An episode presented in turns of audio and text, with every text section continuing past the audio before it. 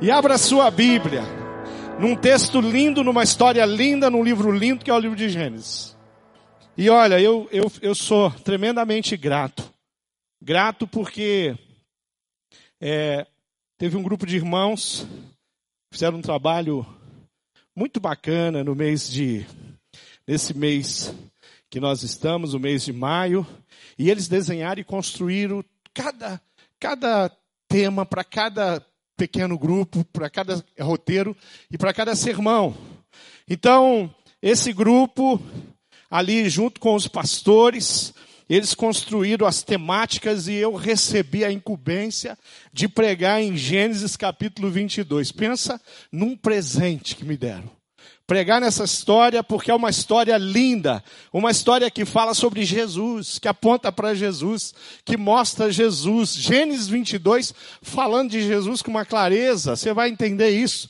Nós vamos aprender aqui num texto que fala de um sacrifício, um sacrifício que não aconteceu, mas que estava apontando para um sacrifício que ia acontecer, que é o sacrifício de Cristo. Aqui, o anjo vem e fala: Olha, não vai sacrificar nada não. Já deu até aqui. Mas lá na frente, não aparece anjo nenhum. E Jesus é sacrificado. E porque ele foi sacrificado, o sangue foi vertido, eu e você temos vida. Amém? Você pode dizer glória a Deus? Aleluia. Mas vamos aprender com o Pai da fé. Cristo, existem momentos na história da gente, na vida, no contexto familiar, no contexto de um casal, no contexto de pais, mães com os seus filhos, coisas que aconteceram na nossa história, momentos muito críticos, momentos muito difíceis que nós vivemos como família. Se eu sentar com vocês, pastor, pastor Silvani estava compartilhando coisas da história daquela tia. É, de manhã eu estava compartilhando histórias da minha, com a minha família, lá na IBB Uberaba. E a gente vive experiências e talvez eu, querido, é, conta aí para o teu vizinho, para quem está sentado do seu lado, uma história muito complicada que aconteceu na sua família. E você vai compartilhar e você fala, pastor, em 1985, ou em 1993, ou em 2001, ou em 2005, eu vivi uma das experiências mais difíceis da minha vida. É assim. Coisas que aconteceram e que marcaram. É, ficaram na memória. Coisas que você se encontrou numa situação aonde você, pelo menos uma vez, perguntou: e agora? O que, que eu faço? Eu queria ir com você na história da família de Abraão na história de Abraão, de sua esposa e de seu filho Isaac. E eu queria compartilhar essa história. Eu queria que você entendesse já nos primeiros, eu vou ler o versículo 1 e 2 para você entender como é que é a relação de Deus com um pai ou de Deus com uma mãe a respeito dos seus filhos. Olha o que está escrito aqui. Algum tempo depois, pôs Abraão à prova Deus e chamou pelo nome e Abraão respondeu. Quando Deus chama pelo nome, a gente faz o quê? Responde, simples. Quem não aprendeu isso ainda, aprenda, querido. Porque não dá para viver diferente disso. E ele diz: Estou aqui. Deus chamou, eu estou aqui. Então Deus disse: Pegue agora Isaac, o seu filho, o seu único filho. Único, filho único. Filho esperado. Aquele filho da velhice. Aquele filho que a esposa de Abraão nem acreditava mais que ia ter. Aquele filho que quando ela, é, Abraão vem contar para ela, quando é, vem um anjo e fala com, e ela, ela dá risada, ela sorri, ela fala assim, ah, acho que se ela fosse brasileira, né, o nosso jeito de falar, você está de brincadeira comigo. Já, você consegue imaginar ela falando isso? Você está brincando comigo, né? Eu, grávida, como assim? De que jeito? Um milagre. Só um milagre. Na idade, já caminhando aí para os 100 anos de idade, mais ou menos, por aí. Talvez um pouco menos, mas acima de 70. É, essa mulher vai gerar uma criança. Aí gerou a criança. Vem a criança do milagre. O que era meio impossível humanamente acontecer, aconteceu. Aquela senhorinha, mas senhorinha, já vovozinha já. Ela tem um filho. Aí esse filho começa a crescer, a alegria, esse negócio, é, é, esse filho é observado pela cidade, pelas pessoas que estão ali, que vivem em torno, aquela parentela toda que Abraão carrega com ele por todos os lugares, a, a, em busca de uma terra prometida. E aí ele, as pessoas olham e falam assim: tá vendo aquele menino? Você tem ideia a idade que a mãe dele teve ele? Imagina as pessoas comentando. Aí vem, vem Deus, chama Abraão pelo nome e fala assim: pegue agora o seu filho, o seu único filho a quem você tanto ama, e vá até a terra de Moriá. Ali, na montanha que eu lhe mostrar, queime o seu filho em sacrifício. Mate o seu filho e toque fogo nele. Ah.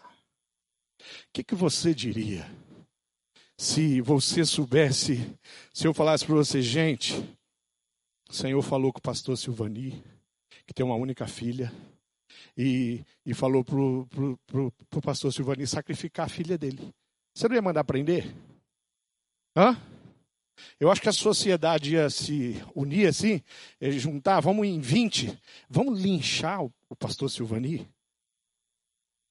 Você acha que tinha gente que fosse, ele tá? Eu ia falar o quê? Ia falar o quê? Como é que isso é possível? Bom, não tem como eu dar esse exemplo usando a vida do pastor Silvani, porque isso é uma coisa que o senhor não vai pedir para ninguém. Naquela época, isso era comum dos povos que cercavam a história. Quando Isaac está pelo caminho andando e olhando e falou assim: cadê o cordeiro? Ele conhece história de filhos sacrificados. Isso acontecia. Isso não é um fato inédito. Um fato que acontecia e que foi amaldiçoado por Deus, inclusive. Uma coisa que Deus não gosta, não aceita sacrifício humano. Quem estudar a Bíblia você vai entender. Só que aqui nós temos o Deus pedindo o sacrifício do Isaac. O pedido difícil complicado para a vida de Abraão é justamente algo que surpreende a gente. Abraão, ele está ali naquele momento e ele poderia simplesmente dizer assim: Olha, eu estou fora, Senhor, me inclua fora disso aí. Eu não vou fazer isso mais de jeito nenhum. Não faz nenhum sentido, gente. Sabe o que, que a Bíblia diz? Sabe o que, que o texto vai colocar aqui? Sabe o que, que é, nós vamos aprender com a, com a história desse homem? Um nível de submissão extraordinário. Olha só, versículo 3. No dia seguinte, o Senhor falou com ele. No outro dia, Abraão se levanta de madrugada, arriou o seu jumento, cortou a lenha para o sacrifício e saiu para o lugar que Deus havia indicado. No dia seguinte, eu fico pensando quanto tempo você ia levar para fazer, é, para levantar de madrugada, arrumar a lenha, arrumar o jumentinho e pegar o seu filho e alguns servos ali e sair para esse sacrifício. Tem uns aqui que ia levar umas semanas. Tem uns aqui que três anos depois o Senhor vai voltar e ia falar assim: e aí? E aquilo que eu te pedi? Não, não estou preparado ainda. Cinco anos depois. Mas nós podemos aprender com Abraão que ele ele não está fazendo, ele não, ele não acordou, creio eu, feliz, falou assim: que bom, o Senhor me pediu alguma coisa, eu fico tão feliz quando o Senhor me pede alguma coisa. Hoje ele pediu alguma coisa, quem é que fica feliz quando tem convicção que Deus está pedindo aqui? Levanta a mão. Não dá uma alegria e fala assim: o Senhor me pediu isso, estou fazendo isso, o Senhor falou comigo, foi o Senhor quem mandou, e quando o Senhor manda e a gente faz, é maravilhoso. Mas aqui nós temos um homem que ele, o Senhor pediu alguma coisa além da conta. Alguma coisa que não faz muito sentido, mas de madrugada, no outro dia, Abraão levanta. Quem é que está pronto para fazer isso no dia seguinte? Que às vezes a gente consegue, a gente, a, a, gente desenvolve uma capacidade de olhar com olhos espirituais e enxergar coisas além da capacidade humana, que vão além das nossas emoções, além dos nossos sentimentos. Tem um, um, um prisioneiro que ele, ele cravou, escreveu num muro é, de um campo de concentração. Olha o que ele escreveu, no muro do campo de concentração. Escrito lá, para ficar para tantos ler. Ele falou: Eu acredito no sol, embora não brilhe. Eu acredito no amor, mesmo quando ele não é demonstrado. Eu acredito em Deus, mesmo quando ele não fala. Num campo de concentração nazista, um judeu condenado à morte, sabendo, vendo a fumacinha que saía quando companheiros, familiares eram levados naquele trem maldito.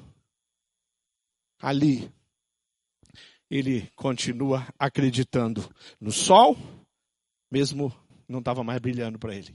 Acreditando no amor, mesmo que ele estava experimentando e testemunhando ódio, desgraça o tempo inteiro para onde ele olhava. Ele acreditava em Deus. Mesmo, quem sabe, todas as manhãs esse judeu se levantava e falava: Senhor, Deus de Israel, o que está acontecendo? O senhor não vai fazer nada o senhor não vai, não vai falar nada. O senhor não vai impedir isso, essa mortandade. Então, mesmo quando Deus não estava respondendo às orações dele, que ele não estava ouvindo a Deus, eu continuo acreditando em Deus. Sabe qual é a escolha de Abraão? Eu continuo acreditando em Deus, que ele ama o meu filho mais do que eu, mais do que a minha esposa. Eu continuo confiando em Deus, mesmo que ele me peça uma coisa absurda. Uma escolha. Que olhos que poderiam ver um pedido desse como uma possibilidade? Os olhos do, do pai da fé, de um homem de fé, de um homem que conhecia Deus e que andava com Deus. O apóstolo Paulo escreveu lá no livro de Coríntios, 2 Coríntios 4,18, ele diz: Fixamos os olhos não naquilo que se vê, mas no que não se vê, pois o que se vê é transitório, mas o que não se vê é eterno. Deus pôs Abraão à prova. E que prova? Que prova? Quem é gosta de prova aqui? Gente, prova, ela tem um, um, uma importância muito grande. Quem já se formou aqui, levanta a mão. Pastor, já venci o primeiro, segundo, terceiro grau, levanta a mão. Já até fiz um pouco além. Mas deixa eu te explicar uma coisa. Né? A gente tinha prova. Todo final de bimestre tinha as provas. Sabe o que, significava as provas? Você ir lá para mostrar o teu conhecimento. E se você conseguisse tirar acima do, da nota 6, né? ou 7 para algum, algumas escolas, você fazia o quê? Passava. Vamos para a próxima etapa. E chegava no final do ano, você passava de ano. Tá? Vinha as férias, ia para a escola, né? Na, naquele tempo primeiro grau, segundo grau, mudou tudo os nomes, mas eh, aí agora eu estou no primeiro grau, por quê? Porque eu passei, porque veio a prova e eu consegui vencer a prova. Né, Sandrinha? Fazer aquela prova difícil, gente do Brasil, até gente do exterior vindo para o Brasil para fazer aquela prova naquele concurso, você foi lá. E o que, que aconteceu? Você se preparou e Deus te deu a vitória. Então a prova, ela não é uma maldição. Você pode até ver ela como um mal, mas um mal necessário. Né? Dizer que eu era apaixonado por prova, não, ficava nervoso dia de prova. Soava frio. Né? Ia lá fazer a prova. Aí o professor chegava, mandava, guarda tudo. Aí guardava embaixo, aquelas carteiras assim, embaixo tinha um suporte, põe a mochila, aí sobrava alguma coisinha. Naquela época não existia celular, só tinha borracha, lápis e caneta. Aí se o professor olhava, tinha um, um, um lápis e caneta, ele falava assim: Lápis não pode, é caneta. E ainda tinha, não podia ser vermelha. Porque vermelha é a caneta do professor. Tinha que ser azul. Então até para fazer a prova tinha regra. Aí pronto, aquele silêncio. O único dia de silêncio na sala era o dia da prova. Estava todo mundo assustado, com os olhinhos esbugalhados. E o professor parece que era o dia da vaidade dele. Pensa num cara, aquele dia ele brilhava. E a gente ali, com medo de levar fumo. que, que vai cair. Né? E não podia olhar para a prova do lado. Se o professor pegasse, dava um galho danado. Deus colocou Abraão à prova. E uma prova dura, não era matemática, nem português, nem geografia, nem ciência, nem, nem qualquer matéria que você possa imaginar. Era a vida do filho dele. Que prova! Eu queria que você entendesse uma coisa nessa história, a partir do versículo 4, que é o maior, para mim, o maior beneficiário dessa história. Aquele que mais aprendeu. Aquele que mais levou um ensinamento tremendo. Porque Abraão não precisou de muita coisa. No dia seguinte ele estava pronto. Mas Isaac. Olha só, Isaac e dois empregados foram junto com ele. No terceiro dia, Abraão viu o lugar de longe. Então disse aos empregados: Fiquem aqui com o jumento. Eu e o menino vamos ali adiante para adorar a Deus. Daqui a pouco nós voltamos. Abraão pegou a lenha para o sacrifício e pôs nos ombros de Isaac. Pegou uma faca e fogo e os dois foram andando juntos. Ele indo para o lugar de sacrifício e Isaac está lá indo atrás de quem? Atrás do pai dele. Entender esse drama é importante. Embora ele não tivesse a menor ideia de como terminaria, ah, segundo o texto bíblico a gente vê que Abraão é um homem disposto a ir até o fim, e o Isaac está seguindo os passos do pai. Para a morte. Para a morte. Porque se não surgisse um anjo lá, esse menino ia, ser, ia ter sido sacrificado. Se Deus não mudasse o plano, Abraão ia imolar o pescoço do seu filho, botar em cima daquela lenha e tocar fogo. Queridos, quem que aprende quando nós passamos por uma luta? Algumas famílias têm um jeito muito estranho de criar os filhos. Alguns pais e mães fazem uma escolha muito errada para criar os seus filhos. Sabe qual é a escolha de não envolver os filhos numa crise, por exemplo, numa crise financeira, num momento difícil lá da empresa, você que é empresário, você que é comerciante, lá no trabalho, na sua vida profissional, alguma coisa, sabe aquele tempo de escassez e que aquele casal fica ali tentando ficar é, rodando pratos, mas os pratos já caíram alguns já caíram e quebraram. Mas ele fica lá rodando ainda a vareta do prato. E escondendo os filhos, e não envolvendo os filhos no momento de, de luta, no momento de crise, aquele momento que você chama a, aqueles meninos e aquelas meninas para uma conversa. E explica para eles que nós não temos a mesma quantidade de recurso hoje que tínhamos há um ano atrás, há um mês atrás. E que nós precisamos orar. Porque pode ser que a gente não consiga pagar o aluguel ou a prestação do apartamento.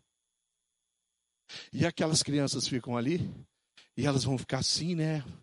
O que está rolando? O que está acontecendo? Só que o dia que vier a vitória, eles também vão receber a vitória. E eles entenderam que tem um dia que sobra e que tem um dia que falta. Que tem um dia da escassez, mas tem o um dia da bonança, da abundância. Isaac é o objeto aqui da oferenda. Ele está ali, seguindo os pais, seguindo o seu pai. A lição do jovem Isaac, ela é muito especial. Quando chegaram ao lugar que Deus havia indicado, Abraão fez o altar, arrumou a lenha em cima dele, depois amarrou Isaac e colocou Isaac, sabe aonde? Colocou Isaac ali, em cima da lenha. Agora não tem mais dúvida nenhuma. Meu pai vai mandar para a fita. Agora Isaac está. E ele está ali. Faz parte do processo. Ele tá, ele é o centro da crise no coração de um pai, no coração de uma família.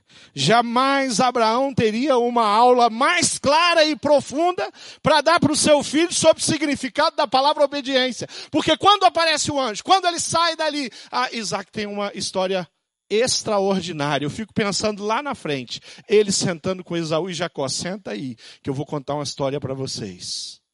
Aí ele começa a história, o Jacó fala assim: pai, mas essa história nós já ouvimos, vai ouvir de novo. Vai ouvir de novo. Porque essa é a maior história, a maior lição que eu aprendi do meu pai: obedecer a Deus.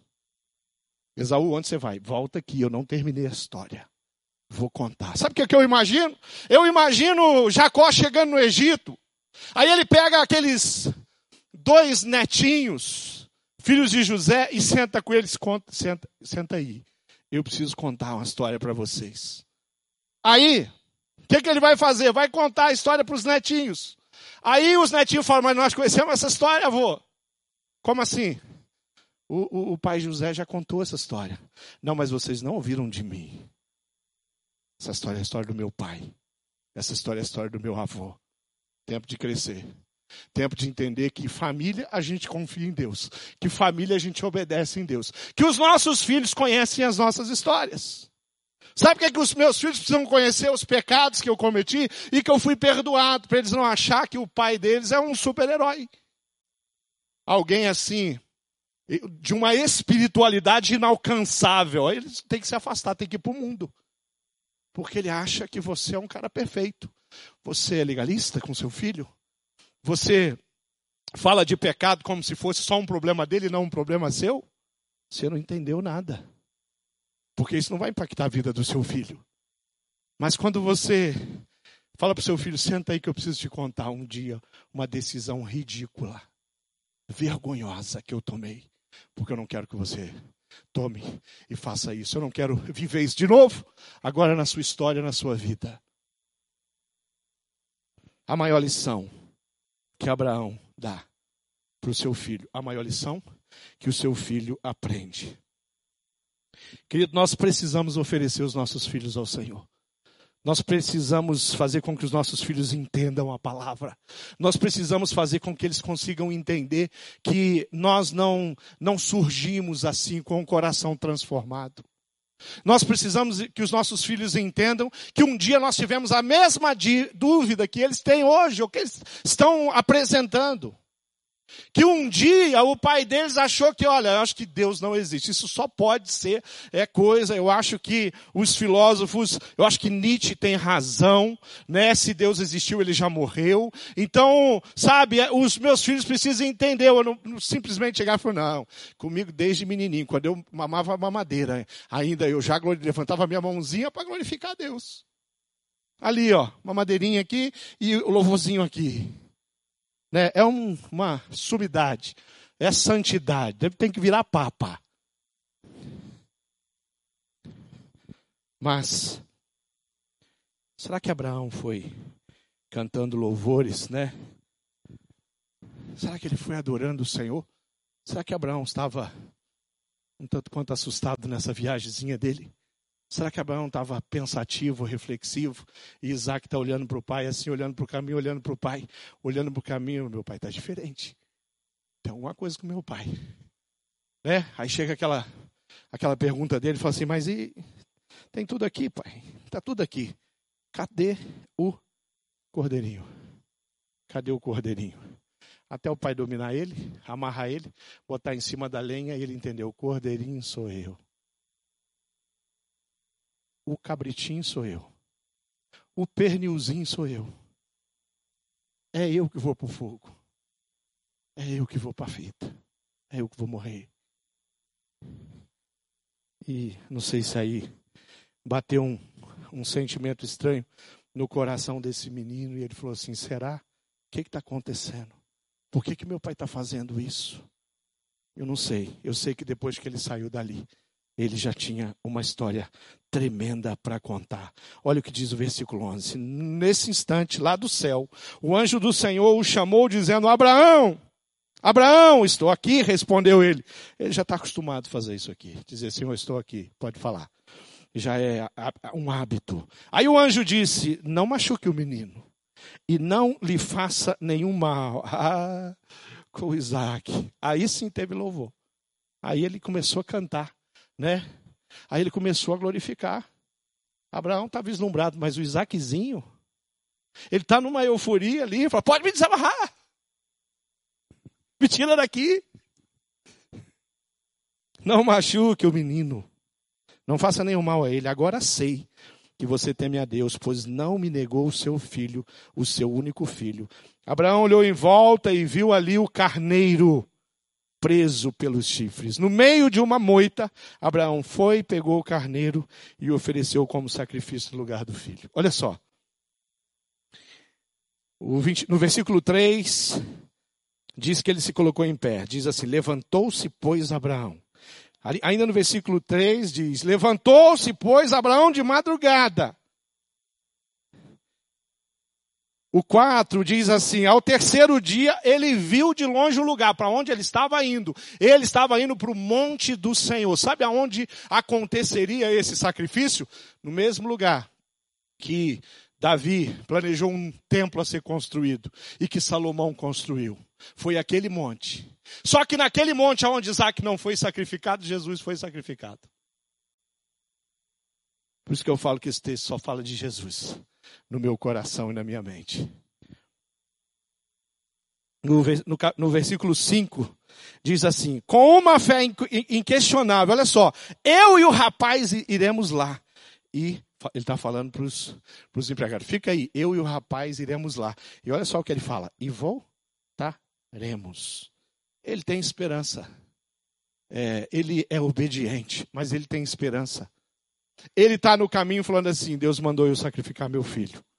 É, eu não posso me esquecer nunca é, que o meu Deus sabe de todas as coisas, que Ele está sempre certo e que o que Ele manda é para ser feito. E Ele está ali brigando com Ele mesmo. Ele está falando: Eu confio em Deus. Abraão está falando: Eu estou indo, eu confio em Deus. Eu sei que Deus tem um plano.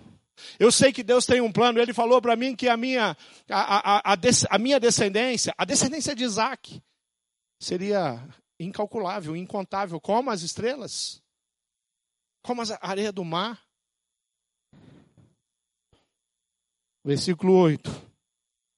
Então, um, uma produção de esperança, uma lição de obediência no coração de Isaac aqui acontecendo.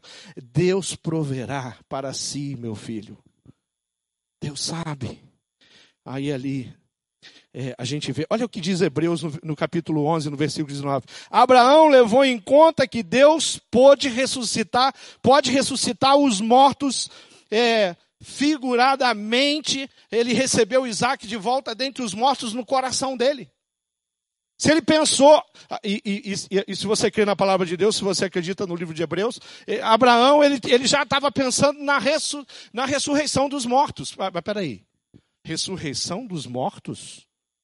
Lá em Abraão, uma coisa é a ressurreição dos mortos mais tarde, depois de Eliseu, né? Depois de Jesus. Porque isso aqui não era uma coisa que acontecia assim, ressurreição dos mortos. Aí eu quero ler o último trecho do desfecho é, tremendo dessa história de Abraão e Isaac, que diz assim no 14: Abraão pôs naquele lugar o, lugar o nome de O Senhor Deus fará o que for preciso. Jeová Jiré. E por isso até hoje o povo diz: na sua montanha, o Senhor Deus dá o que é preciso, no lugar que ele escolheu. Mais uma vez o anjo do Senhor lá do céu chamou Abraão e disse: Por que você fez isso e não me negou o seu filho, o seu único filho, eu juro, pelo próprio nome, diz o Senhor, que abençoarei você ricamente. Você anda comigo, Abraão. Você faz o que eu mando. Você faz a minha vontade. Você cria os seus filhos, não segundo a sua vontade ou o seu coração, mas segundo o meu coração. Você vai em direção ao lugar que eu te mostro, Abraão. E porque você faz isso, Abraão, eu abençoarei abençoarei você ricamente. Farei com que os seus descendentes sejam tão numerosos como as estrelas do céu ou os grãos de areia da praia do mar. E eles vencerão os inimigos. Prosperarão por meio dos seus descendentes. Eu abençoarei todas as nações do mundo pois você fez o que eu mandei. Abraão voltou para o lugar onde estavam os seus empregados e foram todos juntos para Berseba, onde Abraão ficou morando. Que história extraordinária para a gente aprender alguma coisa sobre ser pai, ser mãe. Que história extraordinária para mim aprender alguma coisa sobre ser filho de Deus e obedecer Deus acima de todas as coisas e andar com Ele. Que história fascinante para mim entender que Deus quer falar comigo. E que quando Ele falar comigo, Ele quer que eu diga assim: Senhor, o que, que é? Eis-me aqui. Pois não. Qual é o plano? Qual é o projeto? Qual é a minha atitude? E aí eu vou em direção a esse Deus tremendo e especial. Querido, eu acho que a gente tem tantas lições em Gênesis capítulo 22 e a gente precisa entender isso. Eu estou no livro de Provérbios, na minha leitura do ano, e eu queria só mostrar para vocês, finalizar com esses textos de Provérbios aqui. Eu quero, no capítulo 2, no versículo 1 diz assim: Meu filho, se você aceitar as minhas palavras e guardar no coração os meus mandamentos, se der ouvido à sabedoria e inclinar o seu coração para o direcionamento, se clamar por entendimento e por discernimento, gritar bem alto, se procurar sabedoria, como se procura prata. A gente corre atrás do dinheiro, né? A gente trabalha. Quando a gente começa a ganhar dinheiro, a gente quer ganhar mais. Não é assim? Se você buscar a sabedoria de Deus do jeito que às vezes você busca o dinheiro,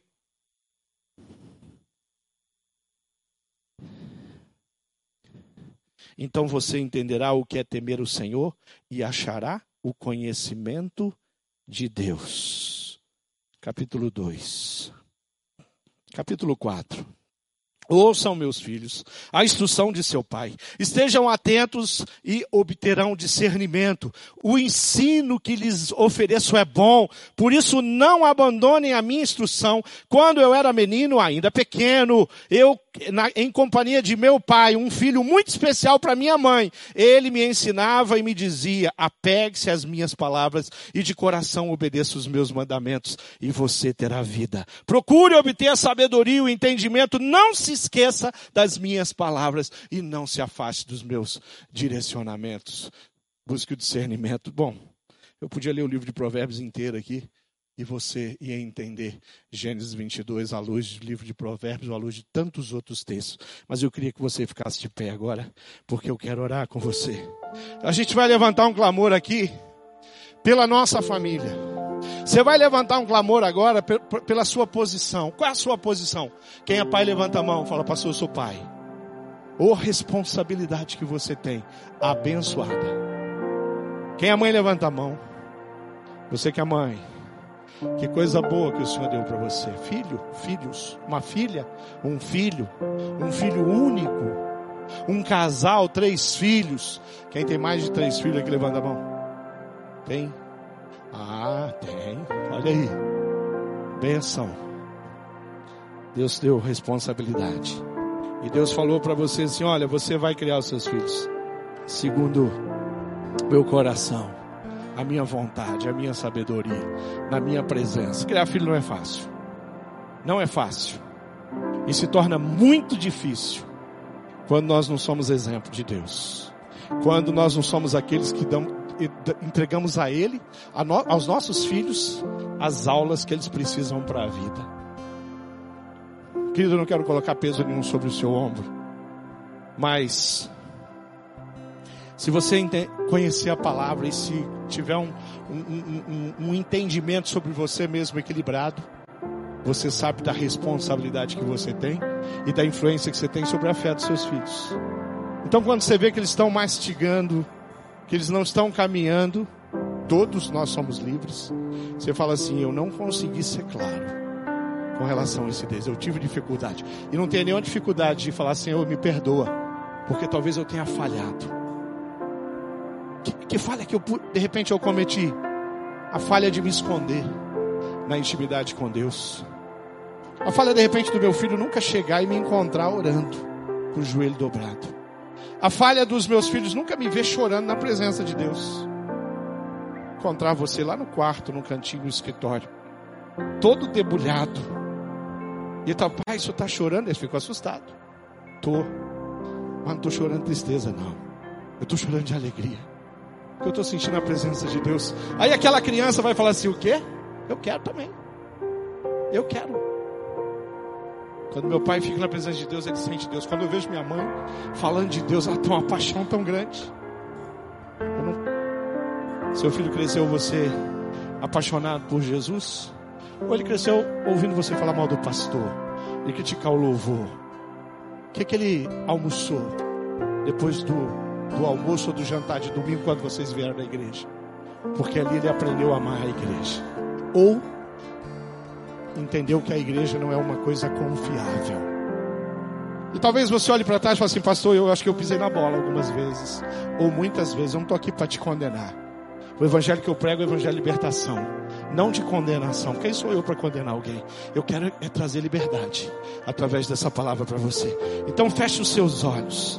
Feche os seus olhos e comece a, a falar com Deus aí. Fala assim, Senhor, meus filhos já estão grandes. Ou Senhor, meus filhos ainda são pequenos. E eu tenho que imprimir Jesus no coração deles. Senhor, meus filhos já são casados. Senhor, meus filhos estão afastados. Não importa. Você é pai e tem responsabilidade. Então, ah, eu vou começar a ditar aqui. E você vai levantar um clamor pelos seus filhos agora. Você vai dizer, você vai orar para que cada um dos seus filhos cresça e se desenvolva perfeitamente, permanecendo com saúde física, mental e emocional. Fala isso para o Senhor. Pai, dá saúde física, mental e emocional para o meu filho. Fala o nome dele para minha filha, para os meus filhos. Eu quero que eles sejam saudáveis fisicamente, mentalmente, emocionalmente. É isso que eu quero, Pai. O Senhor é o Deus da provisão. É o Jeová Jiré. Eu quero que os meus filhos reconheçam que o Senhor é único, é soberano, que eles busquem sempre a Sua palavra e direção na Sua palavra. Que eles aprendam o caminho da obediência à palavra de Deus. Pai, faz isso na minha casa. Eu quero que eles entendam que eles são únicos que eles foram idealizados por Deus, que eles são amados por Deus, que eles são alguém por quem Jesus morreu, que eles entendam isso, que Jesus morreu pela vida do meu filho, das minhas filhas, ele subiu no Calvário por causa do teu filho. Diga isso para o Senhor, fala, Senhor, que o meu filho entenda isso, que eu consiga de alguma forma explicar e deixar claro isso. Pai, eu peço que os meus filhos saibam fazer boas escolhas que eles escolham bem os amigos a quem eles vão ficar por perto, que eles saibam e tenham sabedoria para escolher uma profissão ou para trabalhar com dignidade, com integridade. Pai, eu oro pelo cônjuge, dos meus filhos, da minha filha, do meu filho. Eu oro pelo cônjuge dos meus filhos que são pequenos, que um dia vão escolher alguém para se casar. Misericórdia, Pai, para que eles façam escolha certa, para que eles sejam dirigidos pelo Espírito Santo de Deus. Eu estou clamando pelo futuro dos meus filhos. Querido, clame, clame, porque Deus está ouvindo você. Olhe para que os seus filhos tenham o caráter de Cristo e que tenha um temperamento controlado pelo Espírito Santo de Deus. Nada é, é, melhor do que um temperamento controlado pelo Espírito. Nada é como ter uma personalidade controlada pelo Espírito. Nada é melhor do que abrir mão da nossa própria personalidade para assumir a personalidade de Cristo. Tem em vós o mesmo sentimento. Fala, Senhor, coloca os mesmos sentimentos. Espírito Santo de Deus. Brota no coração dos meus filhos os mesmos sentimentos que houveram no coração de Cristo Jesus. Eu peço que no caminho dos meus filhos, eles tenham sempre com quem contar. Que eles aprendam a ajudar os outros. Receber ajuda quando necessário, com humildade, mas eles aprendam a ajudar os outros. Dá aos meus filhos o dom da liberalidade, Pai. Não deixam eles viverem com mesquinhez mas que eles sejam cheios da tua presença. Ensina os meus filhos a investir na obra missionária, Pai. Ensina os meus filhos a serem fiéis nos dízimos e nas ofertas. Não deixe eles ficarem negligenciando com mandamento, com palavra, que eles não tenham dúvida do que fazer e como fazer. Que ao longo da vida dos meus filhos eles sejam semeadores de justiça, Pai como diz Paulo, eu quero para o meu filho, para as minhas duas filhas, que eles sejam agentes da reconciliação, ser representantes de Jesus. Aonde quer que eles forem, os lugares que o Senhor os levar, que eles sejam, Deus, aqueles agentes ali que fazem a tua vontade. Que eles saibam cuidar tudo que o Senhor colocou na mão deles, inclusive da própria vida, da saúde deles. Que eles tenham responsabilidade com o seu corpo, Pai que eles fujam da aparência do mal e busquem a sabedoria de Deus a cada dia. Esse é o meu coração. Que a fé deles seja inabalável, Pai. Pai, a fé da minha filha. a fé da minha outra filha, a fé do meu filho. Inabalável. Que cada obstáculo na vida deles seja um momento de crescimento e de aprendizado. Que todas as provas, Pai, todas as provas que eles passarem, eles consigam te buscar de uma forma tão precisa que eles vão ser aprovados. Eles vão tirar nota alta, Pai. Se o Espírito Santo de Deus conduzir eles. Eles não vão simplesmente murmurar e se queixar, mas eles vão olhar para o céu e entender que é hora de crescer e é hora de aprender. E principalmente, que a vida deles seja entregue a Cristo. Que o nome dos meus filhos estejam escritos no livro vida que haja salvação em cada um deles, que eles alcancem a plenitude da vida, que é Jesus. Não permita, Pai, que um filho nascido na minha casa vá conhecer o inferno, Jesus. Eu quero a salvação e o avivamento na minha casa, nos meus filhos, na tua igreja. Faz isso, Pai, porque o Senhor é o único que tem poder e autoridade para avivar o coração de cada um de nós. E nós oramos assim, por quê? Porque nós acreditamos em Ti, no Teu poder, na Tua grandeza, da tua soberania, do teu amor incondicional. E eu quero que os meus filhos ouçam, Pai. Venham benditos de meu Pai, recebam como herança o reino que foi preparado a vocês desde a criação do mundo. Eu quero que as minhas filhas e os meus filhos ouçam do Senhor: venha, bendito, entre na minha presença. Pai, nós oramos por salvação, nós oramos por reconciliação e nós clamamos ao Senhor porque o Senhor tem poder e autoridade. Eu peço pelos pais e mães que estão chorando com filhos afastados e eu peço que haja um avivamento, Pai. Eu peço que o passado não seja simplesmente objeto de condenação, mas de aprendizado. Se erramos, vamos consertar. Se cometemos erros no passado, vamos pedir perdão e dizer para os nossos filhos que nós erramos e que nós queremos que eles sejam tomados do Espírito Santo de Deus, mas que eles olhem para nós e não tenham dúvida de que nós amamos a Jesus, vivemos na dependência, que a soberania de Deus é tudo e a obediência é a nossa busca constante, que somos sim aqueles que têm e que buscam cada dia a fé, que fugimos da aparência do mal e do pecado para honrar o Senhor todos os dias. Nós somos a tua igreja e nós oramos assim e te agradecemos em nome do Senhor Jesus. Em nome do Senhor Jesus. Amém e amém.